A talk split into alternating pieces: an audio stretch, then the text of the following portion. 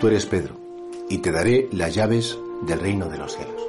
Celebramos hoy esa solemnidad tan bonita que es la fiesta de los santos apóstoles Pedro y Pablo, las columnas de la iglesia, los príncipes de los apóstoles les llamamos porque sabéis que Pedro, el pescador, es el primero entre los apóstoles, es el primer vicario de Cristo en la tierra, el primer obispo de Roma, y todos en, nuestra fe cristiana, bueno, pues efectivamente tenemos un vínculo de comunión afectiva y efectiva con los papas.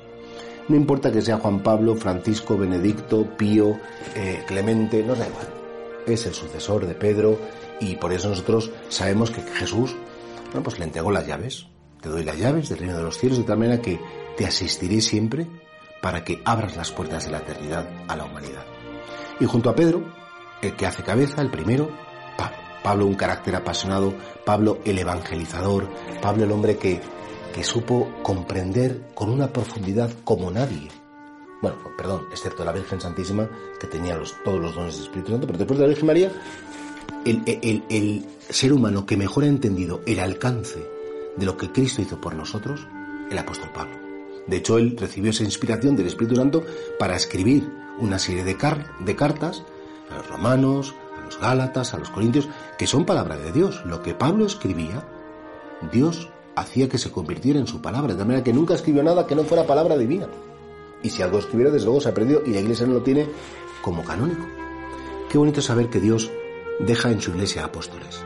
Apóstoles que son mediaciones, porque Dios cree que creamos a través de los hombres. Igual que los apóstoles tuvieron que reconocer a Dios en la humanidad de Cristo, nosotros tenemos que reconocer a Cristo en la humanidad de los apóstoles y de sus sucesores. Hoy es un día precioso, San Pedro y San Pablo, para unirnos a toda la Iglesia Universal, a todos los apóstoles, es decir, los obispos que están en el mundo entero, y especialmente aquel que es el primero entre los obispos, el obispo de Roma, que es su vicario. Es el día del Papa. Hay que pedir por él, hay que encomendar al Papa Francisco, Dios mío, ilumínale, fortalecele, que no le engañen los enemigos, que, siga confirmando la fe a sus hermanos y que realmente, bueno, pues que cumpla esa misión que se le ha encomendado, pues con todo el cariño, con toda la intensidad. Hoy en día todo el mundo pida todo, pues a mí no me gusta este papa, pues a mí sí me gusta este papa, si es que no te tiene que gustar el papa.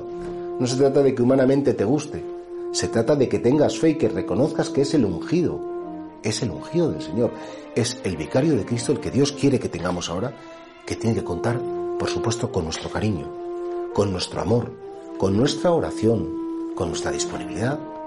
No amar al Papa, no amar a la Iglesia, es no amar a Cristo. Con independencia de que te guste más o menos. Y ese amor se traduce en oración, en escucha y en obediencia incondicional.